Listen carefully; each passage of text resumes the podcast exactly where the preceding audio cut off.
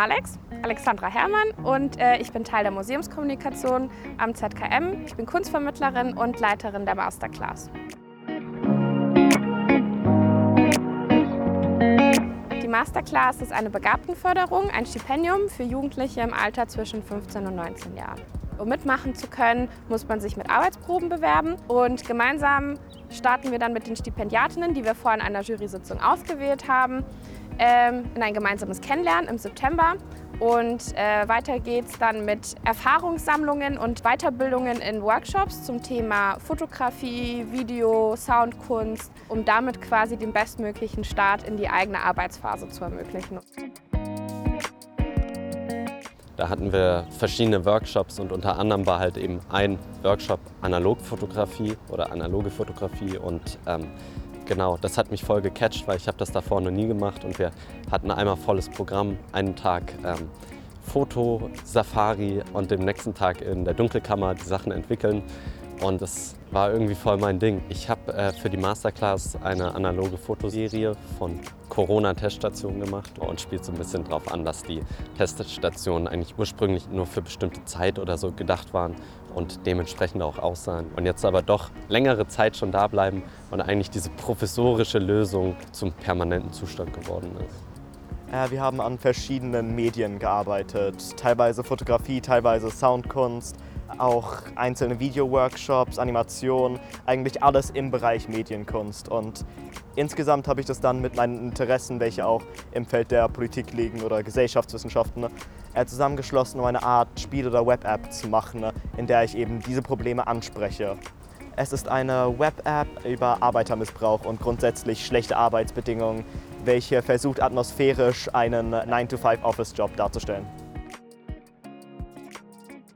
Ich habe mich mit psychischen Krankheiten auseinandergesetzt, mit fünf Stück und die verfilmt. Mein Werk heißt Einsicht oder eine Sicht und da geht es einfach darum, dass die ganze Gesellschaft nur eine Sicht auf die Krankheiten hatte, aber durch mein Projekt eben mehrere Sichten bekommt, also eine gewisse Einsicht in die Thematik.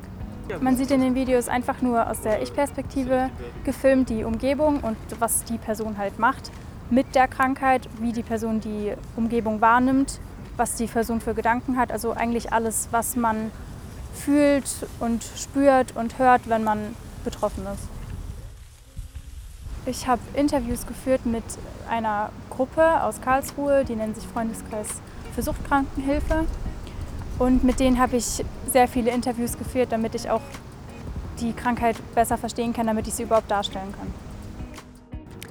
Ich mochte die Gruppenverhältnisse natürlich sehr gerne, also finde meine Teamkollegen sehr nett.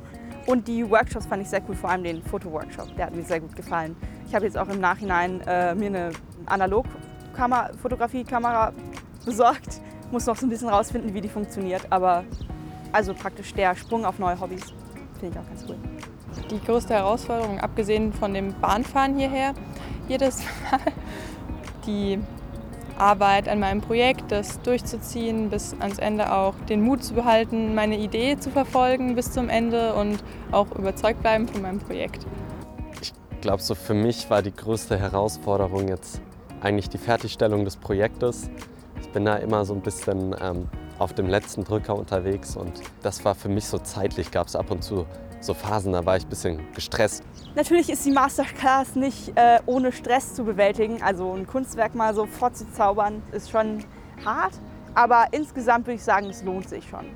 Die schönste Zeit an der Masterclass für mich war der gemeinsame Austausch mit den Jugendlichen, weil nicht nur die Jugendlichen lernen hier ganz viel, sondern auch ich.